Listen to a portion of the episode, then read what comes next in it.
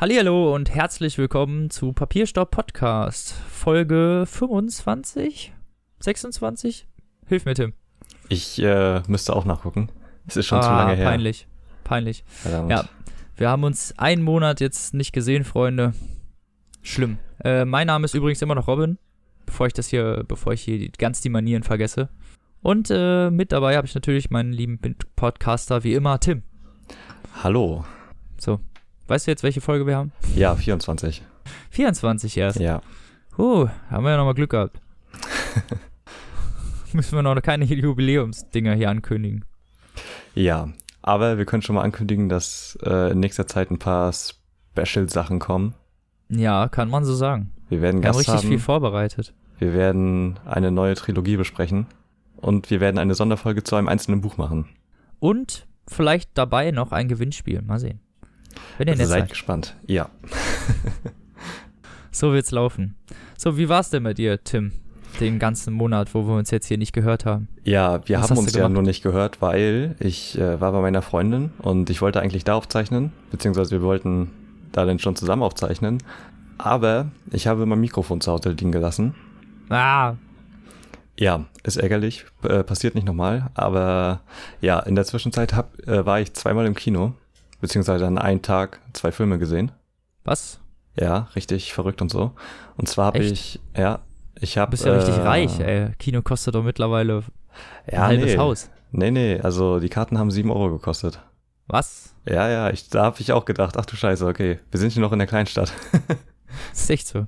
Ja, Ja, ist und, doch super. ja ich habe äh, Dunkirk gesehen, den neuen Film von Christopher Nolan. Oh, da wo um- keine. Haben sich da nicht tausend Leute über irgendwas beschwert? Ich habe irgendwas im Internet gelesen. Keine Ahnung. Das blöde aber Internet. Da geht's Egal. halt um äh, die Evakuierung in Dünkirchen von knapp 400.000 Soldaten. Und der Film ist richtig, richtig intensiv und gut gewesen. Da wird, also der ist angenehm kurz, weil normalerweise die Nolan-Filme gehen ja immer so zweieinhalb Stunden Minimum. Und ähm, der ging irgendwie 100 Minuten, glaube ich, nur. Und äh, das war Oh, ist ja angenehm. Ja, und der hat sich halt auf das Wesentliche beschränkt und hatte wunderschöne Bilder und kann man sich auf jeden Fall angucken. Und äh, der zweite Film, den ich gesehen habe, ist Baby Driver. Das ist Was? der neue Baby Driver. Hast du noch nichts davon gehört? Fahren da Leute, fahren da Babys Autos? Finde ich Nein, unrealistisch. nein, das ist der neue Film von Edgar Wright, der beispielsweise Shaun of the Dead gemacht hat oder Hot Fuzz, Oder. The World's oder- End oder Scott Pilgrim. Ah, du Assi. genau, und ich war anfangs, als, also ich habe nur den ersten Trailer gesehen irgendwie und fand den ziemlich langweilig und Ja. dachte nicht, dass das irgendwie interessant sein könnte. Aber ich habe halt richtig viel Gutes darüber gehört und äh, bin dann deswegen da nochmal reingegangen. Und der war auch überragend. Also handwerklich wahrscheinlich sein bester Film bisher. Es ist, also der, die Musik spielte halt eine sehr große Rolle. Ja. Und die Action ist quasi passend zur Musik geschnitten und es geht sogar so weit, dass die Leute im Takt schießen Wie geil. und sowas. Und äh, der ist perfekt dazu zugeschnitten und alleine deswegen lohnt sich der Film schon. ja, man also, muss sagen, die Edgar Wright-Filme haben schon irgendwie was, was Spezielles jedes visuell Mal. Ich sind meine, die auf jeden Fall immer richtig mega. überragend. Also ich meine, man muss sich mal Scott Pilgrim geben. Das ist ein Low-Budget-Film, der hat visuelle Effekte, die habe ich in seit Jahren nicht gesehen. So ja, und so kreativ ins- so und cineastisch Genau. brillant umgesetzt. So mit ganz einfachen Tricks teilweise, mit Staub oder so, die einfach bedeckt sind auf den Leuten und dann halt Licht irgendwie was. Dann, Genau. Und Sieht so ein cool kleiner aus. Soundeffekt nur und das macht die Szene direkt wieder besser. ja, Mhm. ein sehr cooler Regisseur, Regisseur, genau. Ich gehe nach. Hause. Und tschüss. Das war's dann mit Folge 24, ne? Ich habe mich genug blamiert. Auf Wiedersehen. Nein, was hast du denn so gemacht, Robin? Damn, äh, vergessen. Nein, ähm, ich war auf dem Hafenfest und ich war auf dem Stadtfest, also ich war, ich bin hier dauernd durch äh, halb Münster gerannt und ich habe meine Klausuren geschrieben. So, Immer gut. Vor allem das war Klausuren. so, ja, genau. Jetzt sind die durch und jetzt äh, mache ich auch wieder interessante Sachen, wo ich mal erzählen kann, was ich gemacht habe. Ich habe GTA 5 gespielt, so. Ja, Oh, äh, wo du das gerade sagst, ich bin gestern mit der Hauptstory von Witcher durch. oh, Ja. nice. Und hab jetzt äh, das erste DLC angefangen. Da bin ich auch theoretisch gerade, aber ich komme einfach nicht so weit. Ich krieg immer auf die Fresse irgendwie. Welches Level bist du denn? 33 oder so? Echt? Aber das ist doch eigentlich noch im Rahmen, oder? Sollte im Rahmen sein. Entweder ich, vielleicht bin ich einfach zu schlecht. Kannst Schwierigkeitsgrad runterstellen. Ich habe schon auf leicht. Nein, ich glaube, das ist dieses Mittelding. Also ja, das da, wo man- ich auch drauf. da, wo Mhm. man äh, sich nicht hinsetzen muss, um zu essen, sondern auch einfach rasten kann. Ja, genau. Aber das, was noch ein bisschen herausfordernd sein soll. Mhm. Vielleicht stelle ich den Schwierigkeitsgrad wirklich runter, wer weiß. Ja, für Okay. diese eine Stelle äh, ist das, denke ich, dann okay. Ja, es ist irgendwie, keine Ahnung, da stehen dann so vier Leute mit Schilden und dann schießen die mich alle an und dann hack ich dem einen den Kopf ab und dem zweiten und dann werde ich irgendwann getötet. Mhm. Ich schaff's einfach nicht. Ja, es passiert schon mal. Die rücken mir zu heftig auf die Pelle.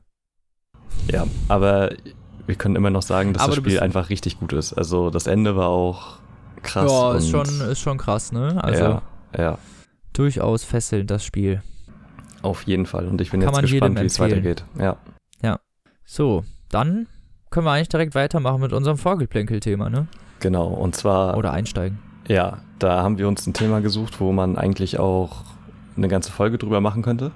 Was wir vielleicht auch mal Ganz, irgendwann ganz machen. viel Teilfolgen könnte man darüber machen, ne? Ja, vielleicht machen wir das auch mal irgendwann.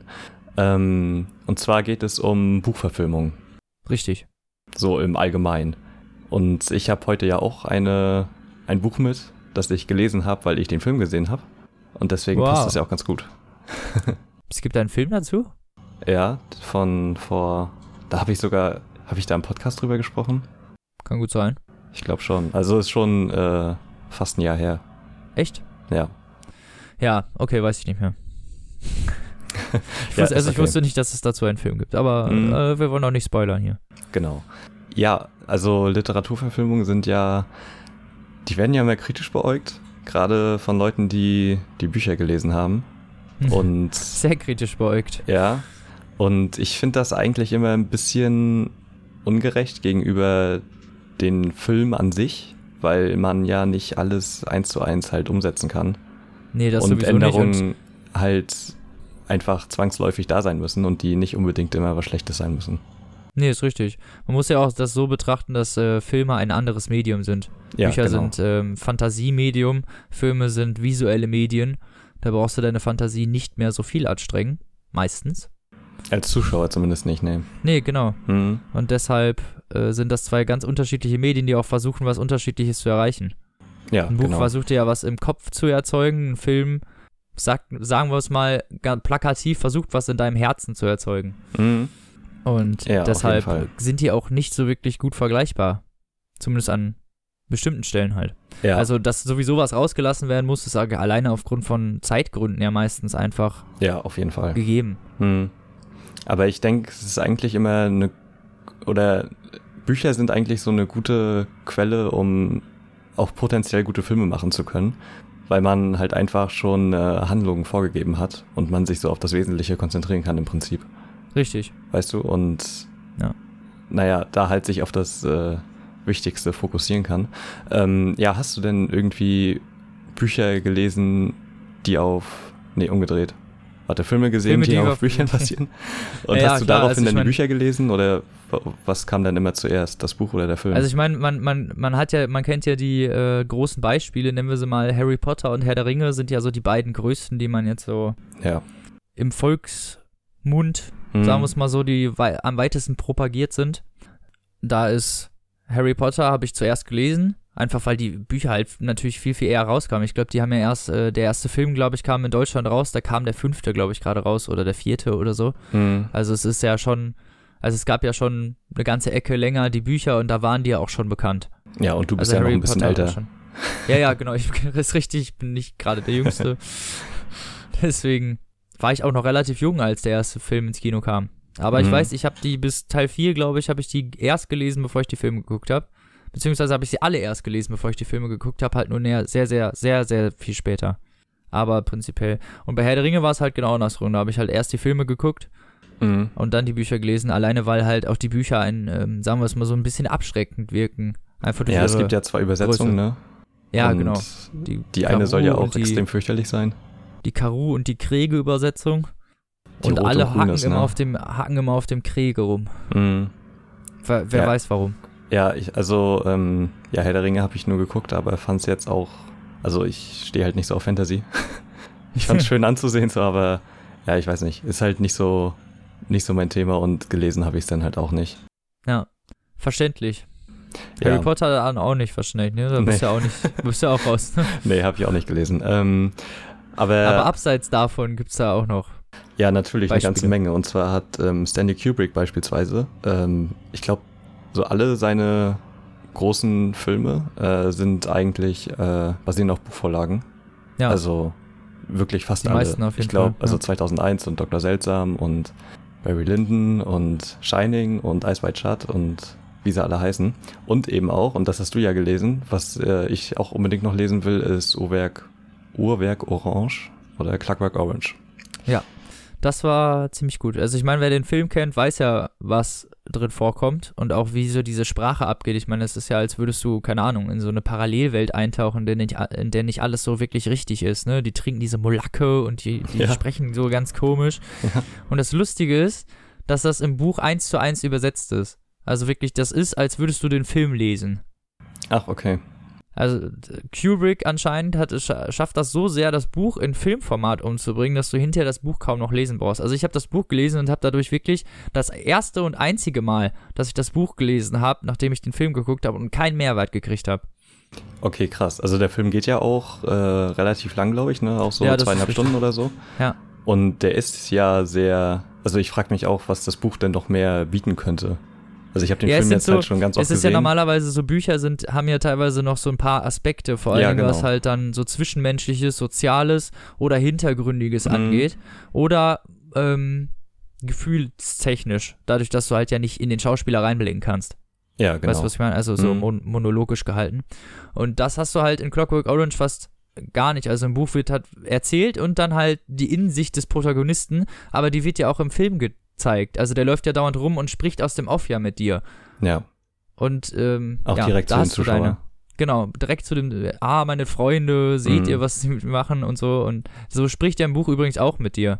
Ach, okay. Also es ist halt wirklich, genau deswegen meine ich, es ist wirklich eins zu eins dieses Buch übersetzt und zwar so gut, dass du halt, als hättest du halt das Buch wirklich äh, geguckt. Ja, ist aber mit Vorsicht zu empfehlen, weil der, also es ist schon einfach ein sehr anstrengender Film. Ja, Beziehungsweise ziemlich Gewalt, halt, also genau. einfach auch Da geht es halt im Prinzip nur um Gewalt und um, sehr heftiger Tobak, Ja. sagen wir es mal so. ja, wirklich. aber alleine schon die ganze Welt und ich meine, da ist Kubrick natürlich auch jetzt nicht wirklich vergleichbar mit so einem 0815-Regisseur. Weil Nein, über, ja, er halt ist ja unvergleichlich eigentlich. ne? Ja. Und das sieht man an dem Film halt total, weil du merkst einfach, dass da jede Einstellung und jedes Set irgendwie nach irgendeiner Vorstellung gemacht wurde. Ja. Das sieht einfach alles so einmalig aus und wenn du jetzt irgendwie einen Screenshot von dem Film siehst, den würdest du 100% wiedererkennen, wenn du den einmal nur gesehen hast. Ja, ganz bestimmt. Gehe ich auch von aus. Die bleiben einem auch wirklich im Gedächtnis. Also ich muss sagen, Barry Lyndon ist sehr lange und sehr langweilig gewesen, aber Ähm, ja, ist er auch, aber visuell schlechter halt. Film. Nee, genau. Das ist halt mehr so ein visuelles Ding, ne? Ja, genau. Den hat er auch, glaube ich, gemacht, ähm, weil er wollte eigentlich einen Napoleon-Film machen und hat sich da irgendwie zehn Jahre lang drauf vorbereitet und alles gelesen und keine Ahnung was gemacht und äh, hat dann aber nicht das grüne Licht des Studios bekommen und ne, Ach so, okay. spielt ja ungefähr so zur selben Zeit und äh, ja, Schade eigentlich, ne? also von denen hätte ich so gerne den Napoleon-Film gesehen. Ich hätte von ihm gerne das Parfum verfilmt gesehen. ja, aber hat er ja abgelehnt, weil er meinte, Ja, zu Recht. Ja, ich, er ist ja schlau, er ist ja schlau. ja, aber der Film entstand ja trotzdem. Ist ja sogar von einem deutschen Regisseur, von Tom Tickwer, der auch ziemlich Ja. gut ist, muss man mal sagen. Also der hat Lola Rent gemacht beispielsweise. Achso, der Regisseur, ich wollte schon sagen, Mhm. Nee, der, der, Film, Film, das Parfum. Ja. Der ja, der Regisseur Film ist nämlich prinzipiell leider gut. nicht gut. Ja, Weil er einfach dadurch, dass sie die Schauspielerwahl, finde ich, ist so dermaßen daneben, dass es einfach total unrealistisch wirkt. Es ist wie der neue Carrie-Film halt, wo sie dann ja. einfach jemanden gecastet haben als Carrie, der einfach überhaupt nicht Carrie sein kann. Mhm. Es geht nicht. Ja, Und so hatten die das bei Parfum, das Parfum auch. Sie haben einfach irgend so ein, ich weiß, der, der Schauspieler ist, glaube ich, sogar relativ bekannt. Vor allen Dingen heutzutage. ja, ich weiß gar nicht, wer den spielt, muss man nachgucken. Ich glaube, er hat in den neuen James Bond spielt er den Q. Er hat auch noch bekannte Rollen, die fallen mir jetzt aber gerade nicht ein. So ein etwas so ein jüngerer Typ. Aber viel zu hübsch halt für die, äh, für die Rolle einfach. Passt Mhm. einfach nicht. Passt einfach nicht. Weil er wird ja gemieden von der Gemeinschaft, nur weil er dreckig ist. Ich meine, damals waren die alle dreckig. Weißt du, was ich meine? Ja. Die waren alle dreckig. Mhm. Deswegen brauchten die ja Parfum. Ja, stimmt. Ja, das haben sie, das haben sie halt leider, äh, das, ja, hätte man la sein lassen sollen. Aber das sind jetzt auch schon sehr negative Beispiele eigentlich, ne? Ja, schon. Und ähm, ich weiß nicht, also so, was, was mir gerade so durch den Kopf geht, so ein. Wollen wir Comic-Verfilmungen da auch mit zuzählen? Weil Comics sind ja auch Literatur. Klar. Literatur Was- ist Literatur. Ja, das denke ich halt auch. Ähm, hast du Lieblings-Comic-Verfilmung? Oder wie stehst du überhaupt zu den ganzen Marvel- und DC-Kram? Oder magst du lieber andere? Ich bin, ich bin ja, ich bin ja eher der Image-Comic-Fan. ja, ich auch. Oder Vertigo. Oder Vertigo, genau. Mhm. Die sind ja, weil es alles ein bisschen düsterer ist, ne? Es ist Genau. alles ein bisschen härter und ein bisschen krasser. Und ich halt finde diese. DC, also, genau.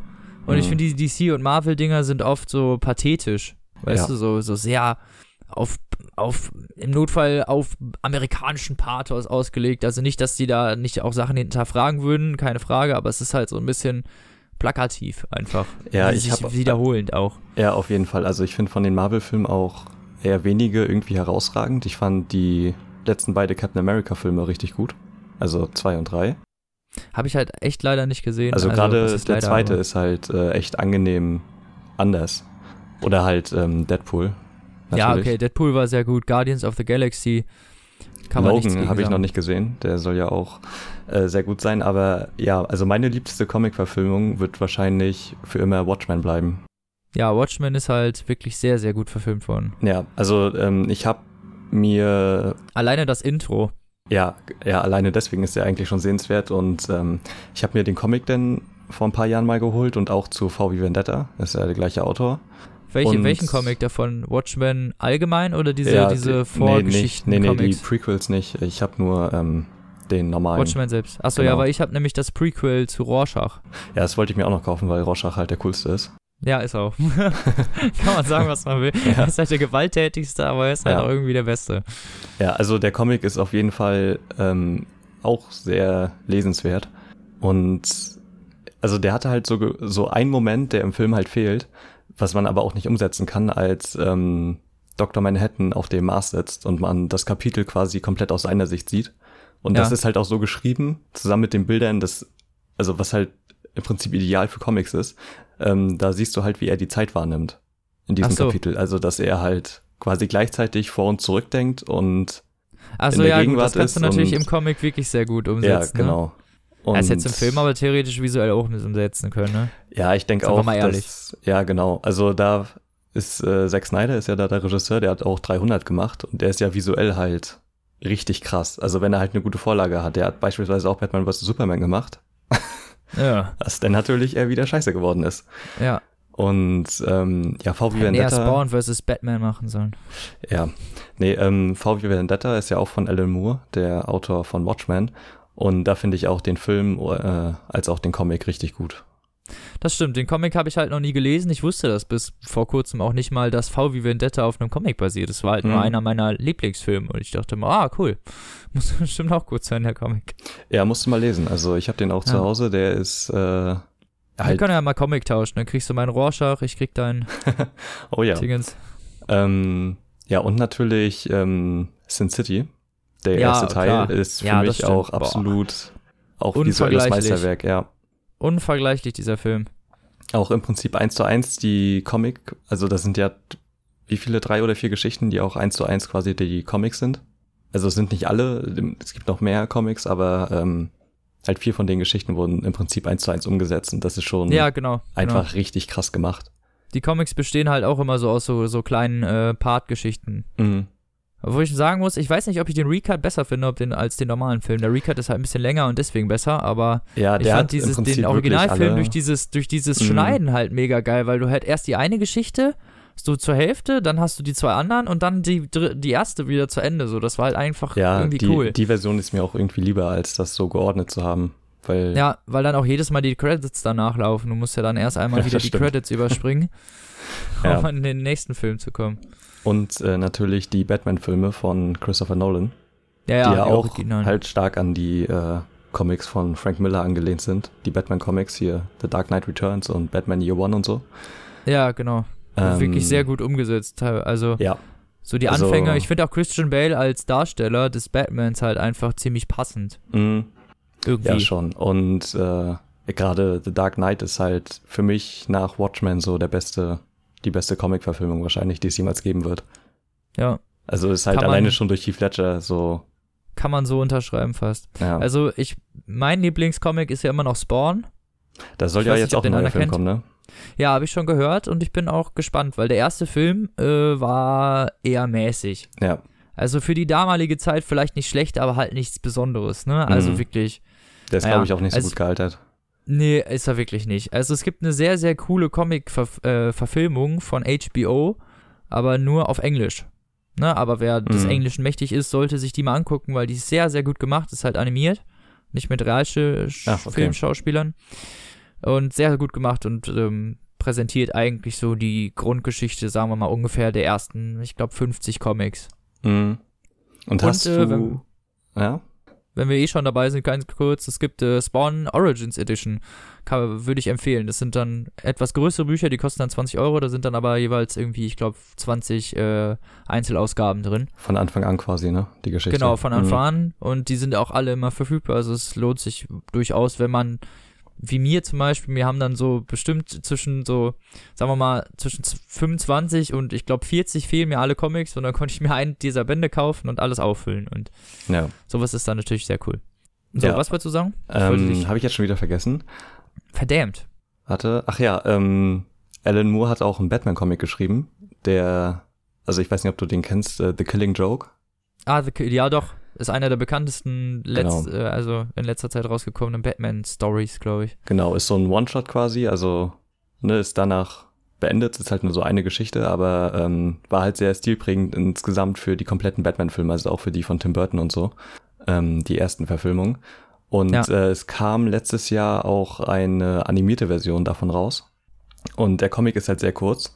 Und der Film wurde dann halt äh, gestreckt und hat die erste halbe Stunde im Prinzip eine komplett eigene Geschichte erzählt. Und der Film ist halt richtig scheiße. Oh, schade. Leider. Ich war so krass enttäuscht, weil äh, Mark Hamill, also Luke Skywalker, da halt auch wieder als äh, Joker Sprecher. Ja, das kann er, ja, das kann er eigentlich voll gut, ne? Weil ich Ja, glaube, Batman Year auch- One und genau, ich glaube, ich habe Batman äh, of the Future spricht er den auch. Genau, und in der Animated Series, Ja, genau. die äh, auch richtig gut ist. Wenn wir Und- übrigens schon über Batman-Verfilmungen und Comics reden, Batman of the Future übrigens ist sehr, sehr gut. Mhm. Wer sich das mal. Vor allen Dingen die Serie fand ich damals ziemlich nice. Ja. Ja, und ich, wir sprechen jetzt schon so lange, aber natürlich noch ein wichtiger Part in Buchverfilmung ist ja Stephen King. Ja, So, und da muss man mal ehrlich sagen, es ist echt ungewöhnlich, wie viele gute Filme auf seinen Werken basieren. Also, der hat es eigentlich schon ziemlich gut getroffen. Es gibt auch viele Scheißfilme, gerade die er dann Ja. auch selber verantwortet hat, aber genau das ist ja das Stimme so, ne? Gerade da, wo er selber irgendwie ja. was mit zu tun hat. Ja, aber gerade, ich meine, es sind halt richtig viele Klassiker, ne? Im Prinzip schon. Also, ich meine jetzt so Shining und Misery und Ja, äh, Friedhof der Kuscheltiere. genau, Shawshank Redemption, Ja. Green Äh, Mile, Carrie. Warte mal. warte mal, warte mal. Wie heißt denn der? Äh, Stand By Me. Genau, aus Stand By. Me ist auch richtig gut. Sehr guter Film. Glaubt man gar nicht, dass es ein Stephen King Buch ist, weil das Genau, ist halt kein Horror, sehr wenig ne? Mord und Totschlag Mhm. enthält, aber ein sehr schönes Buch. Ja, Ich glaube, ich die Sommergeschichte in Frühling, Sommer, Herbst und Tod. genau, eine Kurzgeschichte ist das eigentlich. Sehr, sehr cooler Film. Wer sich den mal geben möchte, das ja, ist. also Stephen King-Verfilmung sowieso auch äh, Der Nebel und also es ist eher, also ich finde selbst die, er hat ja bei einem Film auch Regie geführt, bei Reha M. Und also der ist halt auch lustig anzugucken, weil er halt so scheiße ist. Äh. Aber natürlich jetzt kommt halt nicht mal ansatzweise an die äh, guten Verfilmungen ran. Ähm, nee. Leider, leider nicht oft, ne? Ich meine, es soll ja jetzt neu verfilmt werden. ich bin da ja vorsichtig optimistisch. Also ich weiß nicht, der dunkle Turm war jetzt halt wieder richtig scheiße. Der dunkle Turm war der größte Dreck, den die seit Jahren fabriziert Ja. haben. Da muss man einmal kurz was zu sagen eigentlich, ne? Mhm. Schwarz, ganz ehrlich, ne?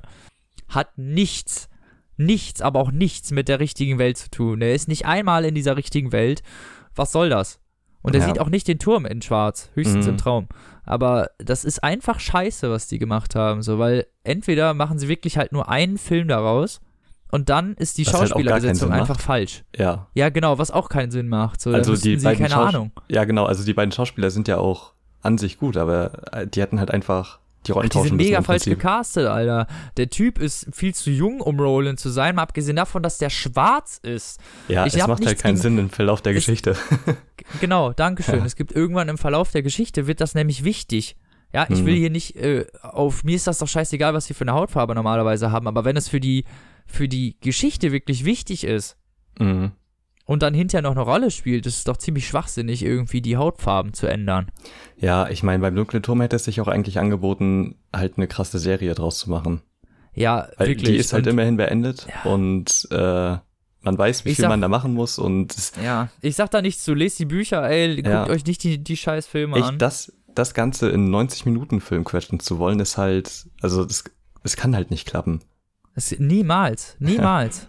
Das wird ein Unterfangen, das, da werden die sich später noch selber ordentlich in den Arsch beißen. Und vor allem, das ist, darauf hat Stephen King so lange gewartet. Er hat Ja, sich ja ewig davor gedacht, gedrückt, äh, Ja, den Dunklen Turm verfilmen zu lassen, weil er wollte, dass und dann es lässt wird. er das zu so. Ja, ne? Was, was geht bei ihm? Ja, schwierig. Ich hoffe halt wirklich, dass er es gut wird. Ähm, ich finde den Darsteller von Pennywise ziemlich gut getroffen, Ja. muss ich sagen. Also der sieht halt angenehm Durchaus. gruselig aus. Ähm, Halt auch nicht so gewollt gruselig und dadurch halt gruselig. ja, genau. Und ja, bleibt zu hoffen, dass die das dann halt auch cool machen. Also wir sind gespannt. Dass sie es dieses Mal ganz cool umsetzen. Ja, Weil der dunkle Turm kann man sich dann halt wirklich sparen. Also einfach nein. ja, genau. Und Einfach ähm, wollen wir noch ganz kurz äh, Filme, die besser sind als die Bücher und Bücher, die besser sind als die Filme? Ja, Fällt dir da spontan was ein? Also äh, Filme, die besser sind als die Bücher, kenne ich jetzt wirklich eher nicht so viele. Muss ich zugeben. Also mir fällt spontan halt auch nur die dunkle Ah, Seite doch, des äh, Mondes ein und Shining. Äh, die Insel der besonderen Kinder. Oh, okay. Da ist das Buch mega kacke. Mhm. Habe ich ja schon erzählt. ja. Ähm, aber der Film ist eigentlich ziemlich gut. Ist von Tim Burton und ich war angenehm überrascht, dass er das doch aus dieser beknackten Vorlage doch so was Gutes eigentlich gemacht hat. Mhm. Was heißt auch beknackt? Also ich meine, die Grundidee ist ja nicht doof gewesen, aber das Buch ist einfach scheiße geschrieben. Ja. Fertig. so, äh, und du, dir? Kennst du Filme, die Ähm, besser sind als die Bücher? Ja, ah, hast du gerade gesagt, ja die dunkle Seite des Mondes. und die dunkle Seite des Mondes. Das sind jetzt die, die mir so spontan einfallen. Aber Shining bin ich zwiegespalten. Ja, ich das ich, Buch auch gut. also die haben halt beide was für sich, aber ich finde eigentlich ganz gut, dass bei der Kubrick-Verfilmung das Übernatürliche da nicht so eine große Rolle einnimmt und Danny halt auch nicht, sondern Okay. sich das mehr um den Vater Um- dreht. Ja, okay. Na gut. Und äh, ja, gut, äh, Filme, die besser, äh, Bücher, die besser sind als die Filme, da äh, Ja, gibt's einen Haufen. ist ja eigentlich jeder Film, der schlecht ist, wahrscheinlich. ja, ungefähr. ja, im Prinzip schon. Ja. Ja, das war's eigentlich schon dann mit unserem Vorgeplänkel-Thema. Ja, schon, ne? Mensch. Was heißt schon? Ja, eine halbe einer Stunde halben Stunde. Oh, wie die Zeit verfliegt. Ich meine, jetzt haben wir aber auch viel durchgesprochen. Ja, okay, dann lass uns mal loslegen. So, ich fange an, glaube ich. Hm. Und habe dieses Mal wieder ein Sci-Fi-Buch, Überraschung, Überraschung, mitgebracht. Es heißt Dark Matter, der Zeitenläufer von Blake Crouch. Ist, glaube ich, letztes Jahr irgendwann rausgekommen. Letztes Jahr, Moment, äh, im Juli. Und ist relativ bekannt geworden. Mhm. Durch, ähm, weiß ich nicht, halt, mh, es hat ähm, zumindest bei Goodreads den Choice Award äh, war es nominiert für den Choice Award Oh, okay. 2016 Mhm. und hat irgendwie, also hat auf jeden Fall große Erfolge gefeiert. Ich weiß nicht genau, wo das zuerst rauskam, aber ich gehe geh mal davon aus, er ist Engländer oder Amerikaner. Mhm. Ähm, und ja, dann kam das zu uns und ähm, mir ist es vor allem deswegen im Buchladen aufgefallen, weil es halt so ein äh, Umschlagcover hat. Also muss sich das mal angucken, um es genau verstehen zu können. Also es hat hinten, du kannst sozusagen die vordere Seite des Buches noch mit dem, äh, mit so einem, mit dem Pappding ein, einhüllen sozusagen und dann ist das halbe Buch geschützt. Ach, okay. Sieht ein bisschen komisch aus. Mhm. Also, wer, wie gesagt, muss sich das mal angucken auf Amazon oder so. Das sind Bilder dazu. Sieht auf jeden Fall irgendwie ziemlich cool aus und hat mich deswegen auch so ein bisschen angecatcht. Ja. Ja. ist immer schon mal cool, wenn sowas Haptisches denn anders aussieht, als man so gewohnt ist. Genau.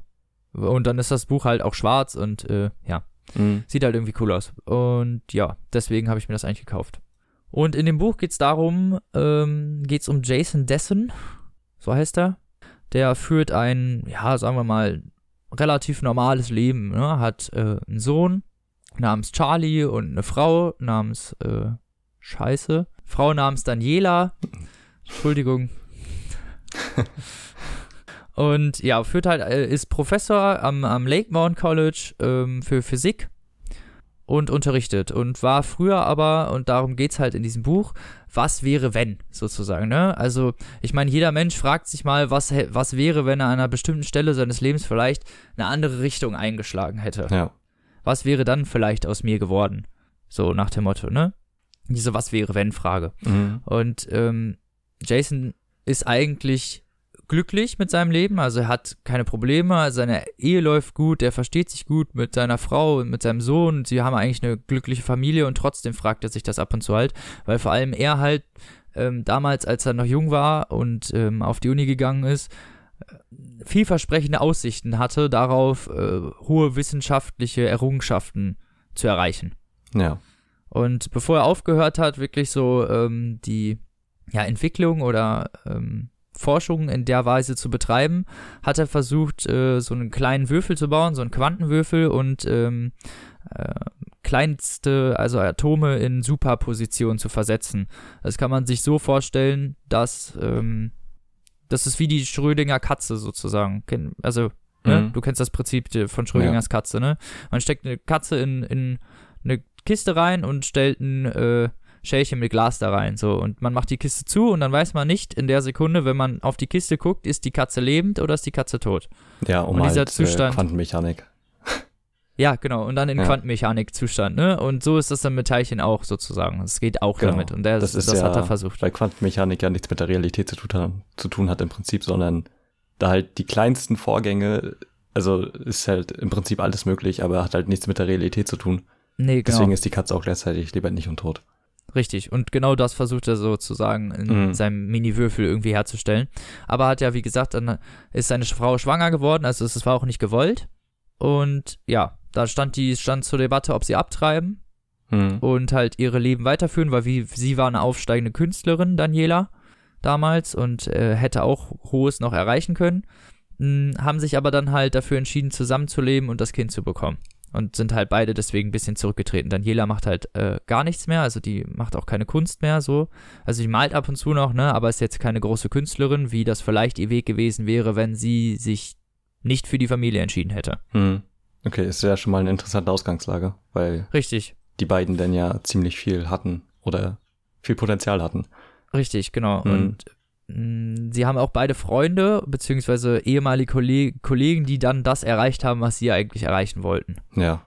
Also, ne, das, der eine, den er kennt, der hat dann diesen komischen Preis abgeräumt, den er immer haben wollte. Und sie ähm, hat eine Freundin, die eine Vernissage dann veranstaltet, ne? Genauso ungefähr in derselben Zeit. So, das ist genau, das ist so die Ausgangslage. Und dann eines Abends geht halt Jason zu so einer Feier, und zwar genau von seinem Freund.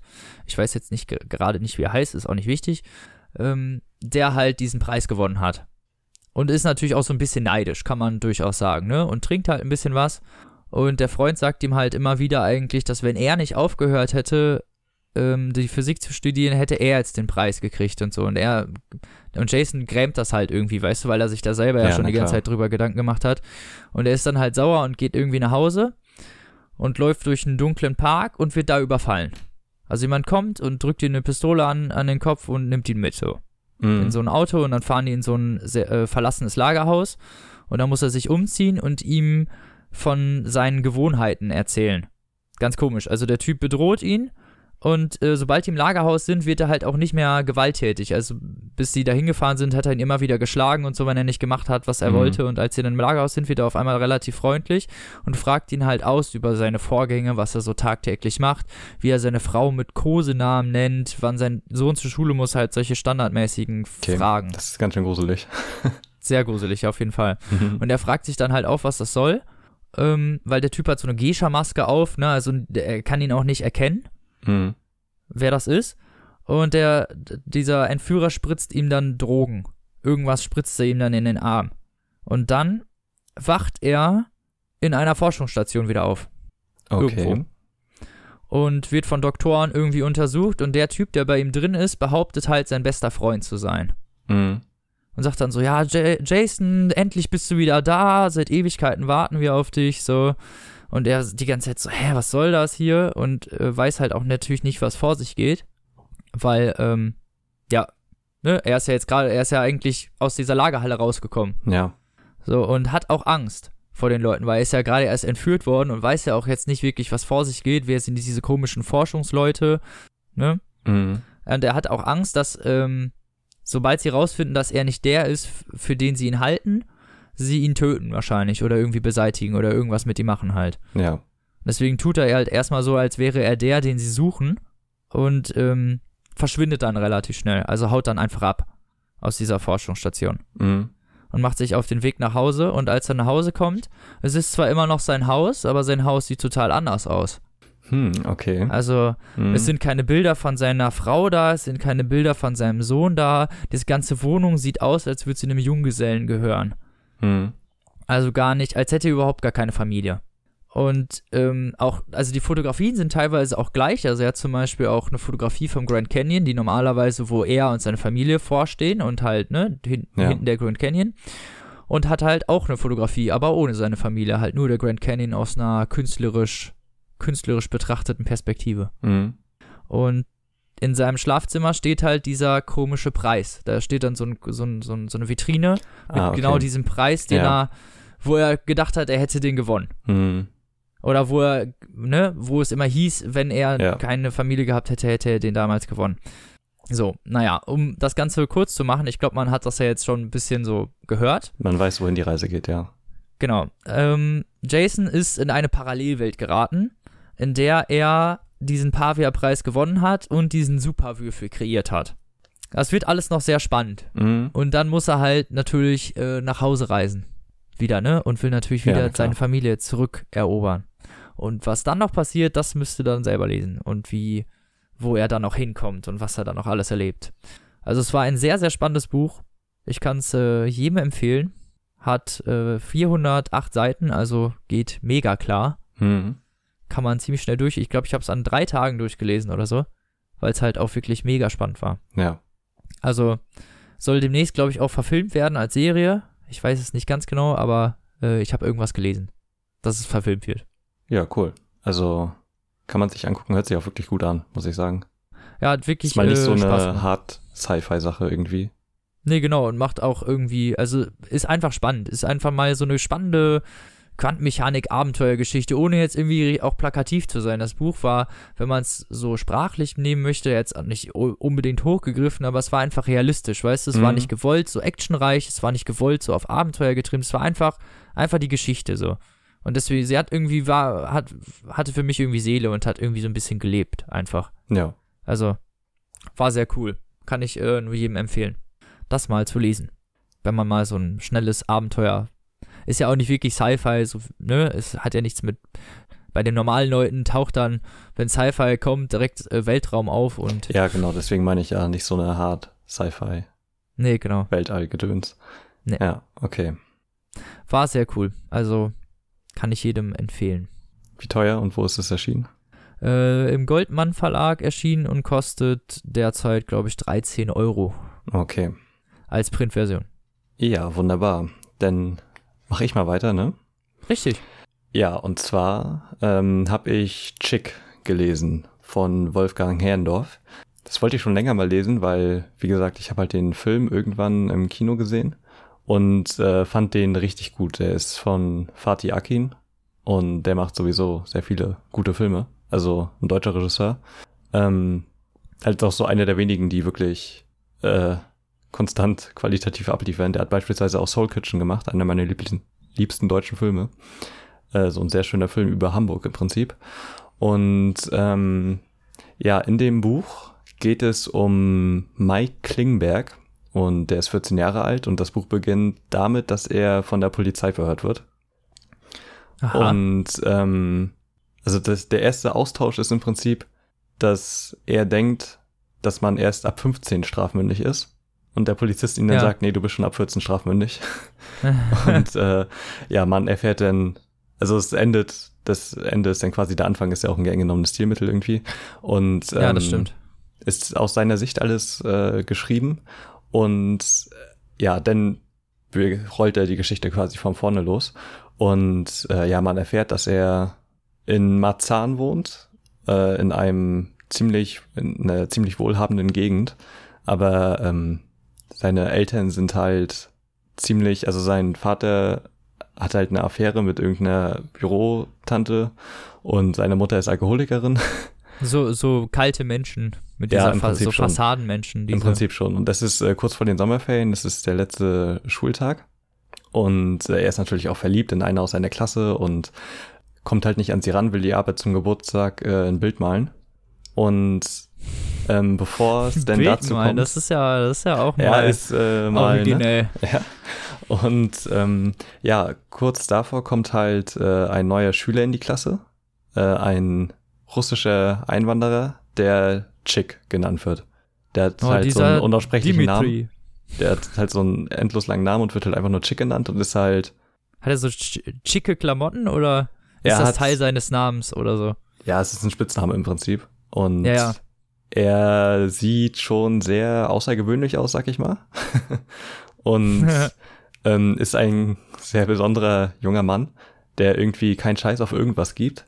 Und ähm, ja, so ein die, Anarchist. ja, im Prinzip schon. Und äh, ja, die lernen sich dann so ein bisschen kennen und Chick steht dann auf einmal vor der Tür von Mike. Ähm, seine Mutter ist halt gerade aufgebrochen, um eine, eine, einen Entzug zu machen. Neue Flasche zu holen. Nee, Ach so. um Entzug zu machen. Mal wieder. Und Mal er wieder. geht da halt sehr locker mit um und äh, erzählt der Klasse auch davon und so.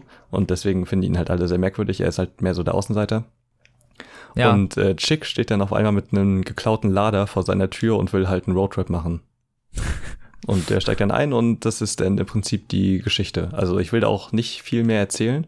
Natürlich, Boah. also Tim, ey, du, jetzt, das, jetzt machst du hier voll den Kontrast, ey. Ich erzähle die halbe Geschichte und du so, ah, die machen Roadtrip. ja, das Buch ist auch nicht sehr dick. Also es hat nur so 280 Seiten oder so.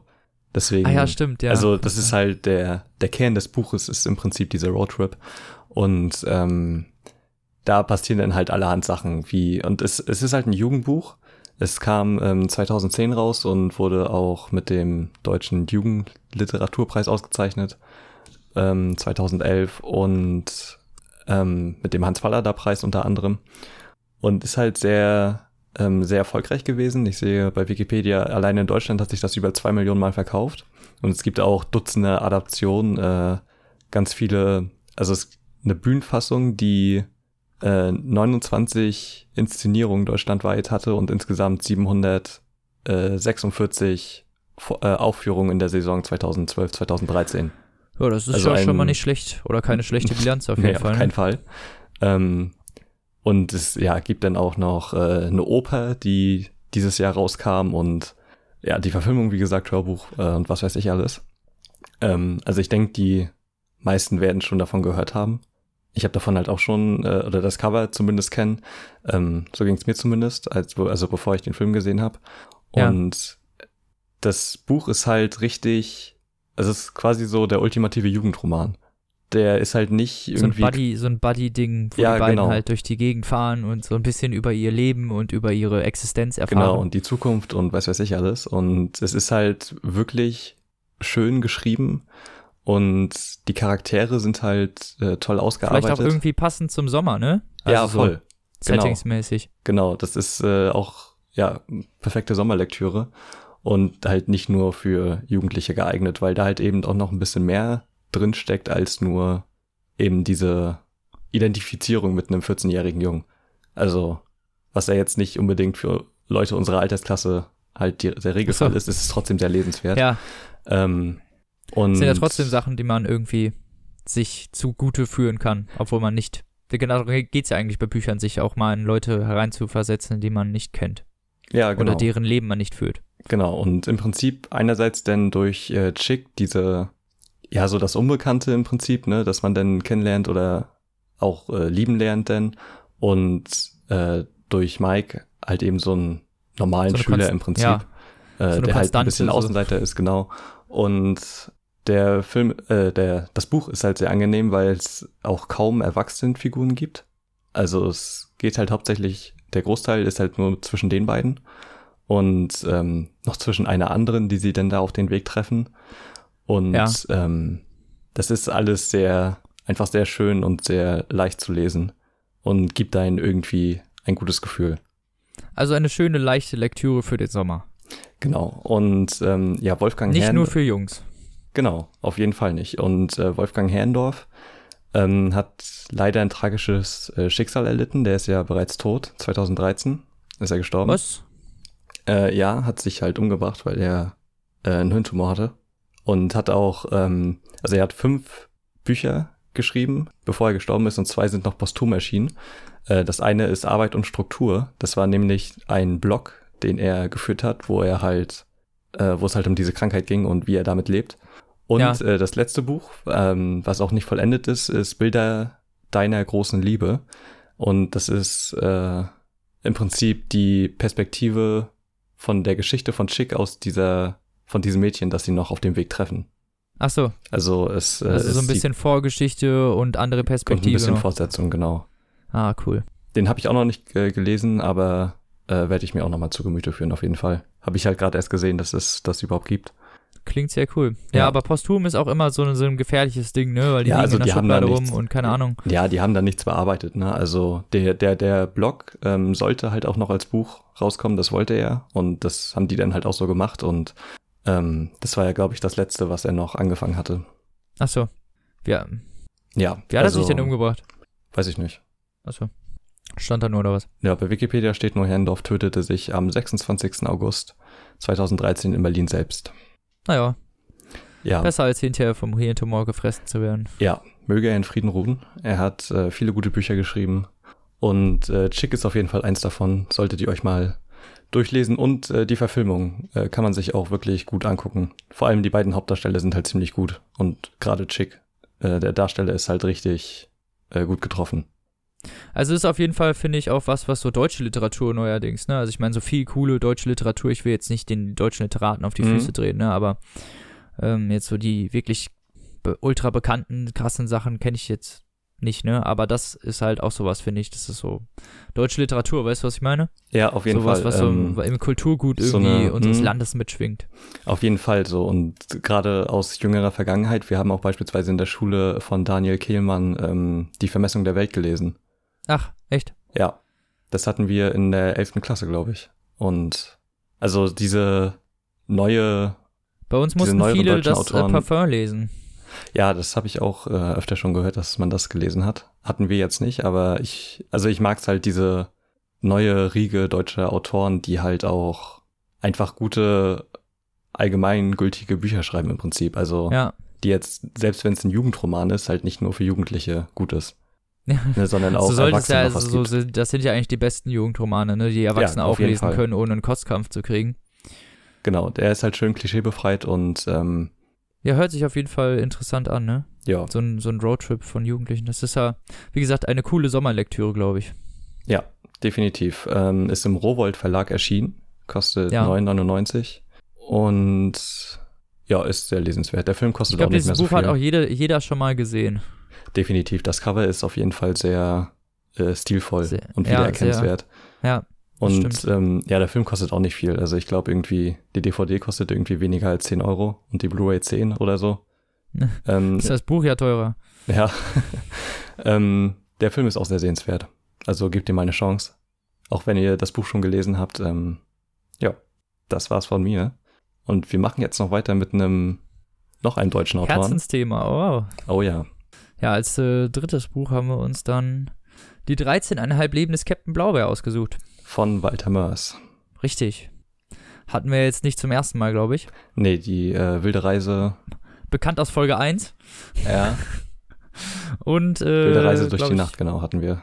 Ja, ich glaube, das war's, ne? Hm. Mehr wollten wir noch nicht, weil wir wollen eigentlich irgendwann bestimmt noch mal so einen Zamonien Ultra Podcast machen oder Ja, werden wir auch machen. Also steht auf der Liste genauso wie Dunklen Turm. Aber Ja. wir brauchen Zeit. Ja, das ist äh, wirklich was, was ein bisschen mehr Zeit in Anspruch nimmt. Ja. Naja, äh, zu die 13,5 Leben des Captain Blaubeer ist scheiße, jetzt weiß ich's nicht. Wann ist das das erste Mal rausgekommen? Das weiß ich auch nicht, aber ich weiß, dass es der erste Zamonien-Roman ist. Ja, genau, es ist auf jeden Fall der erste Zamonien-Roman. Tim guckt eben nach, wann es rausgekommen Mhm. ist. Ja, ist standardmäßig äh, in Schwarz-Weiß erschienen Und glaube ich, jeder kennt, glaube ich, den Captain Blaubeer, ne? Also ich meine, Alleine, ja, Captain durch die, Blaubeer? durch die Sendung halt, aus ne? Kika. Von Ja, genau. die Sendung mit der Maus. Also aus und so. seiner Kindheit. Ja. So, und das ist auch der Captain Blaubeer. Also, der Captain Blaubeer in diesem Buch ist auch der Captain Blaubeer aus dem Kika. Diese Figur hat Walter Mörs erfunden und dem Kika verkauft. Aber das Buch ist halt, Mein Gott, ich habe gerade die Wikipedia-Seite offen. Hast du mal den Untertitel gelesen von dem Buch? ne, Also die 13,5 Leben des Captain Blaubeer. Und der Untertitel ist dann Die halben Lebenserinnerungen eines Seebären mit zahlreichen Illustrationen und unter Benutzung des Lexikons der erklärungsbedürftigen Wunder, Daseinsform und Phänomene Zamoniens und Umgebung von, Dok von Professor Dr. Abdul äh, Nachtigaller. das ist der Untertitel. sehr, sehr guter Untertitel. Kurz, prägnant auf den Punkt ja, gebracht. wirklich. Sehr gut. Ja, also, wenn euch diese Witze schon gefallen, so, dann werdet ihr das Buch lieben, weil das Buch steckt zu 90% voll von diesen Witzen. Ja, 99 ist es das erste Mal rausgekommen. Was? 99. 99, siehst du? Mhm. 99. Ja, Walter Mörs ist äh, vor allem durch, glaube ich, äh, die Adolf-Comics bekannt, ne? Oder das kleine Und Arschloch und so. Das kleine Arschloch, genau. ja, Das sind alles Walter Mörs-Figuren. Ja, genau. und das ist und halt, halt die Zamonien-Romane, ne? Das ist ja so seine große Richtig. Welt. Ähm, und das ist so der erste. Genau. Mit dem Captain Blaubeer. Ja, und wie der Titel und der Untertitel schon verraten, eigentlich brauchen wir jetzt nicht mehr viel sagen, geht's um die 13,5 Lebenserinnerungen des Captain Blaubeers, ähm, der, naja, wir können es ja verraten, auf einer Nussschale treibend durchs Meer seine ersten Erinnerungen hat, Genau. als ganz, ganz kleiner Bär und dann, ja, sein Leben halt fortführt, ne? Mhm. Wir können ja mal so, so ein Abr so die ersten zwei, drei anreißen. Er wird dann von den Zwergpiraten gerettet. Das sind ganz, ganz klein, ganz, ganz, ganz, ganz kleine Piraten, die auf dem Schiff, die auf dem Meer umherfahren und total verwegen sind und auch ganz äh, und gerne mal auch versuchen, andere Schiffe zu kapern, aus, weil die halt so klein sind, merkt das halt nicht mal einer, dass sie versuchen, die zu kapern, weil sie jetzt so klein sind. Ja. So, und die nehmen den Blaubeer auf, weil er ist damals halt auch noch sehr klein. Aber Und ja, die zweite Station ist dann quasi, weil er ja größer wird, ähm, wird er irgendwann ausgesetzt, weil das äh, wird er Schiff irgendwann dann sinkt. ausgesetzt, genau. Und äh, zu einer Insel mit äh, Klabautergeistern. Ja, genau, stimmt. Mit äh, Klabautergeistern. Die, äh, wie werden die noch geboren? Ich glaube, wenn ein Irrlicht auf dem Friedhof rumschwirrt und dann von einem Blitz getroffen wird oder so. Also man braucht Ja. Sumpfgas und Irrlichter und einen Blitz. Und dann Mhm. kommen Klabautergeister irgendwie dabei raus. Und die essen Angst. Genau. Ne? Ernähren sich von Angst, ja. Genau, die ernähren sich von Angst. Oder von Gefühlen, glaube ich, insgesamt, ne? Also, nee, nee, nur von Angst, nur von Trauer genau, und so. genau. Ja, nur von Trau nur von schlechten Gefühlen ernähren die sich. Und äh, ja, Das der ist kleine Blaubeer, als er da ankommt, hat halt total Angst und weint halt. Ja, genau. Und sie ähm, applaudieren ihm nach seinem Weinkrampf. Mhm. Also das ist für die sozusagen eine Show, die sie halt machen. Und jeden Abend muss er denen halt eine, eine, eine Weinkrampf-Show bieten und wird dann halt dadurch voll der, voll der Star unter den Klabautergeistern. Es ist so bescheuert und also so geht's halt im Prinzip im ganzen Roman weiter, ne? Also jede Ja, genau. Station ist einfach so absurd und fantasievoll und lustig Ja, und, und, noch tragisch fantasievoller irgendwie. und krasser als die andere. Ja, genau. Es wird halt immer Und krasser. dann- das ist halt wirklich typisch Walter Mörs, ne? Also das ist halt in Ja. jedem seiner Bücher so, aber also dass das denn schon der Anfang ist, ist Schon schon, krass, ziemlich also- heftig, ja. Es ist ein sehr cooles Buch und äh, geht auch eigentlich relativ stringent voran. Also man, Mhm. ne, es ist sehr dick eigentlich, aber man hat nicht wirklich das Gefühl, als wäre man da jetzt wirklich lange. Vor allen Dingen Nee, so die ersten keinen Fall. Kapitel gehen doch noch, doch noch recht schnell von sich. Ja, es hat über 600 Seiten, also es hört sich schon eigentlich ziemlich viel an, aber man kommt da so locker durch, weil es halt, Es ist weil halt alles einfach, einfach, so perfekt geschrieben und ist. interessant. Ja, Genau. auch voll interessant einfach. Hinterher die Lügenduelle alleine. Ja, es ist halt alles so stilsicher und man muss erstmal auf solche Ideen kommen. Also Ja. da Also ich, ich würde mal ganz steif und fest behaupten, es gibt keinen Fantasy-Autoren, der so dermaßen kreativ und humorvoll ist in einem wie Ja. Walter Mörs. Vor allen Dingen, was so Definitiv. deutsche Literatur angeht. Also selbst mit den Ausländern, also mit den Ausländern, mit den, wenn man es weltweit ja, Terry betrachtet. Pratchett oder so. Also die in allen Ehren, aber also Walter Ja, Mörs ist halt Walter Mörs ist, ist Beste. Ja, ist trotzdem ist immer noch so. der, es ist das Nonplusultra. So, wenn Ja. man humorvolle Fantasy-Geschichte lesen will, muss man Walter Mörs lesen, weil das ist halt einfach, ja, Mann, die ey. aber halt auch noch irgendwie teilweise so sehr um die Ecke gedacht ist und Ja, genau, hat so einen psychologischen Humor schon fast. ja, ne? genau. Und, Und, auch sehr viele deutsche, deutsche Sachen halt. Also man merkt, dass es ein deutscher Autor ist. Also sehr Ja. viele, so eine bestimmte sprachliche Gewandtheit und dann natürlich auch dieses ähm, Arbeiten mit Worten. Also der erfindet ja ganz viele Pflanzenarten zum Beispiel. Das ist auch ein Mhm. ganz großer Teil dieses Buches, dass er sich halt irgendwelche Sachen ausdenkt. So Pflanzenarten, irgendwelche Tiernamen, irgendwas halt.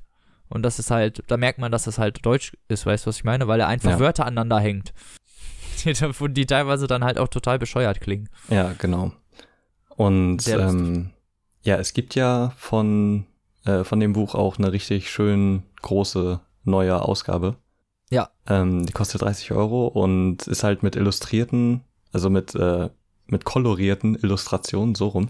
Genau. Und ähm, Weil die Illustrationen sind auch so im Taschenbuch drin, aber in Schwarz-Weiß und sind auch schön genau. und, ne? Also, Ja, ja. Taschenbuchversion ist auch sehr gut, aber wenn man dieses große Buch mal in der Hand hat, da kann man eigentlich, also da kann man eigentlich nicht widerstehen. Nein, kann man Das nicht. sieht also einfach so das gut Buch, aus. Ich habe das Buch und es ist wirklich Ja, nochmal ein Megasprung. Also die Farben sind wirklich inten also wirklich cool gemacht. Einfach dieses ganze Mhm. Buch ist einfach cool gemacht. ja, auf jeden Fall, die Kolorierung ist auch gut gelungen. Also, Macht auch viel Spaß, das zu lesen. Also ich muss sagen, es ist halt ein bisschen schwierig, dadurch, dass es halt dann so ein fettes Ja, Megabuch ist. es ist Aber sehr es ist schwer trotzdem- und sehr unhandlich eigentlich, aber es ist halt einfach wert, ne? Ja, genau, wegen der Farbe ist es Mhm. halt wert. Also diese, diese Illustrationen, die leben total. Also wenn ich mir alleine die Illustration der Moloch in, in die Erinnerung rufe, so, das Ja. ist so krass gemacht. Wirklich cool. Also vor allen Dingen vielleicht auch für etwas ältere Kinder, so also sagen wir mal ab acht. Den könnte man das durchaus schon, oder? Ja, du? ich denke schon. Also, Ja. nicht alle Romane jetzt so, aber ich glaube den schon. Ähm, Ja, den schon, ja. obwohl ist vielleicht ein bisschen zu dick, das wäre so das Einzige, aber Vielleicht, aber es ist ja, nicht, so wie als gesagt, auch wieder in Nachtgeschichte Leben und Kapitel Fall. aufgeteilt. und genau. So. Also ist schon cool eigentlich. Ja. Ja, äh, auf jeden Fall. wir auch Und empfehlen. wenn man, wenn man halt den Captain Blaubeer aus der Sendung mit der Maus kennt, der hat halt nicht Ja, wirklich mehr so viel damit zu tun. Also der ist halt Ja. wesentlich kindergerechter, ne? Also, Ja, natürlich, klar. Also das, das Buch ist jetzt nicht unbedingt auf Kinder ausgelegt, würde Genau. ich mal behaupten. genau. Aber kann man seinen Kindern durchaus vorlesen. Ja, Also, auf jeden Fall. Also wenn die so ein bisschen, äh, älter sind, ja, genau, dann, so ein bisschen wenigstens. hm, Oder reif. Geistig. Oh, ich sehe gerade, es gibt auch äh, ein Hörbuch, was von Dirk Bach gelesen ist. Ja. Ist das gut? Ich habe das gehört? von der, nee, ich habe das von Die Stadt der träumenden Bücher, das ist auch von Dirk Bach gelesen. Ich muss ja sagen, das ist sehr gewöhnungsbedürftig, ne? Ja. Nicht, dass ich was Ich gegen mag tote das- Menschen sagen will, aber äh, Ich mag das eigentlich, also ich mochte das immer ganz gerne, wenn er, also so Hörbücher von ihm hören und so.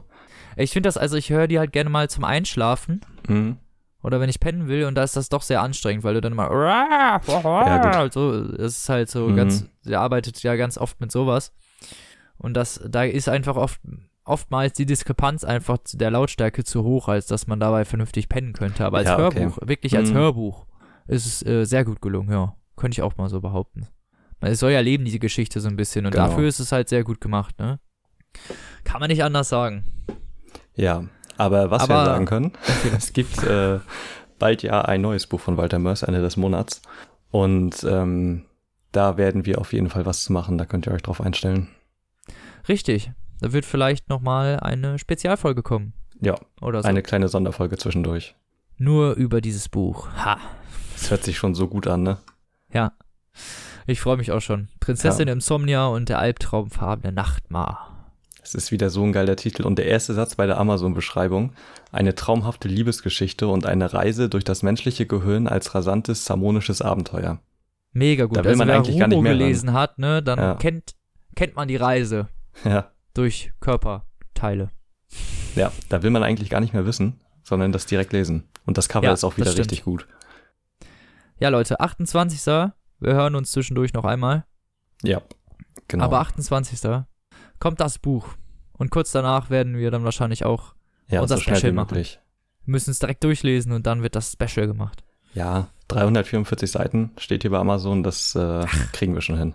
Zwei Tage, ey. Ja, Maximum. locker. Vor allen Dingen bei, vor allen Dingen bei Mörs Roman, so, das ist so drei, Ja, da- 340 Seiten. Genau. Nein!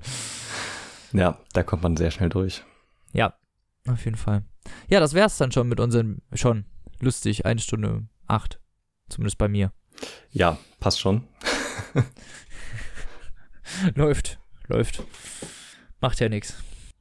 Sonst Ja. waren wir immer, sind wir eh immer zu pünktlich. Wir haben ja auch keine Auszüge oder so, da dürfen wir auch mal ein paar Stimmt, Minuten. da können wir ein bisschen länger reden. Yay. Ja, Sagt uns mal übrigens in den Kommentaren, ob ihr lieber Auszüge haben wollt oder ob ihr das lieber nicht wollt. Ja, stimmt. Fände ich mal interessant Ähm, zu wissen. Weil ich meine, Mhm. das nimmt ja schon irgendwie jedes Mal einen Teil des Ja, Podcasts ein. Auf jeden Fall. Und ist auch äh, ziemlich viel Arbeit, das dann halt zu schneiden und aufzunehmen und überhaupt. Richtig. Ähm, das ist äh, nicht so einfach, wie man denkt. Man will es ja auch gut machen irgendwie. Ja, Und genau. Also, Ich meine, es geht ja es ist jetzt auch nicht jedes Buch unbedingt dafür geeignet, äh, einen Auszug daraus vorzulesen. Richtig. Aber- also wenn man dann, wenn man dann wirklich mal was Cooles hat Genau. und man das, man das, ne, dann, aber so prinzipiell, klar ist das ganz cool, um einmal den Sprachstil Ja, zu hören, aber Fall.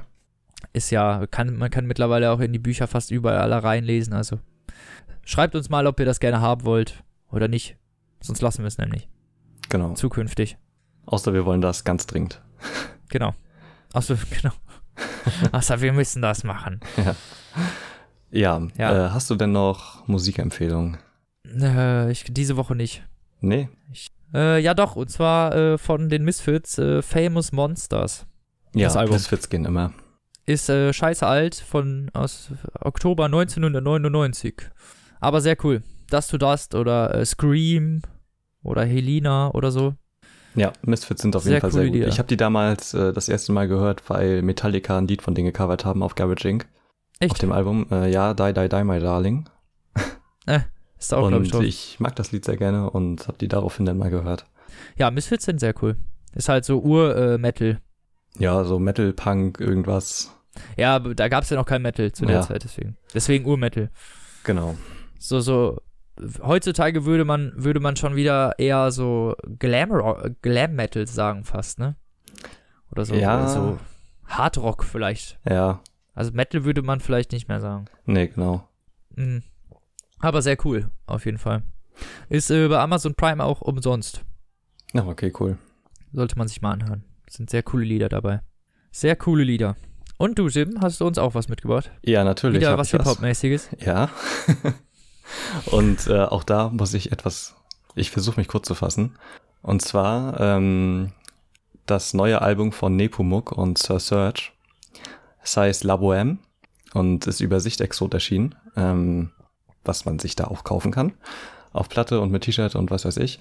Und ähm, ja, die beiden haben ziemlich viel gemacht. Also Sir Serge ist schon ziemlich lange mit dabei, hat so Ende der 90er bis äh, Mitte der 2000er war er bei Funkviertel, so ein Berliner Untergrundlabel, die halt zu der Zeit ziemlich andere Musik gemacht haben, als es damals eigentlich üblich war. Also wenn man an die Zeit zurückdenkt, so Anfang der 2000er war ja vor allem Agro Berlin und die ganze Sache.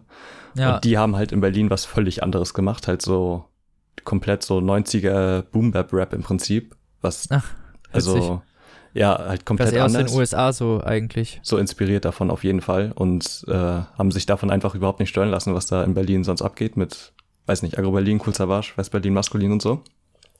Und auch die Sachen kann ich äh, allen Leuten nur schwer empfehlen. Äh, das erste Album von Hiob, beispielsweise Fragmente oder von Marcello in der City Kids.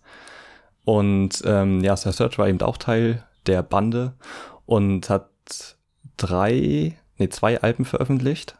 Hasenfuß und Anti-Groove 2. Und vor allem Hasenfuß kann ich auch nur sehr empfehlen, kostet auch irgendwie nichts mehr. Das ist bei, bei hhv.de oder im Shop von Spoken View, kann man das irgendwie für drei Euro oder so die CD holen. Ja, und das geht ja. ähm, Das geht ja, du. Genau, und Nepomuk ist halt von, von Sichtexot von dem Label und äh, macht Musik unter vielen Pseudonymen.